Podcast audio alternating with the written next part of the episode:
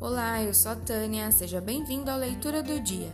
E o texto escolhido para hoje foi 2 Coríntios, capítulo 3, do verso 12 ao 18. Onde há o Espírito do Senhor, aí há liberdade.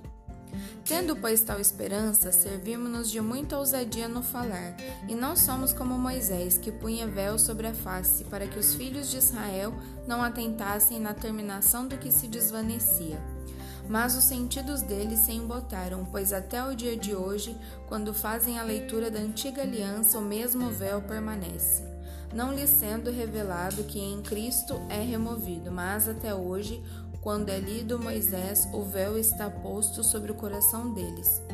Quando, porém, algum deles se converte ao Senhor, o véu lhe é retirado. Ora, o Senhor é o Espírito, e onde está o Espírito do Senhor, aí há liberdade.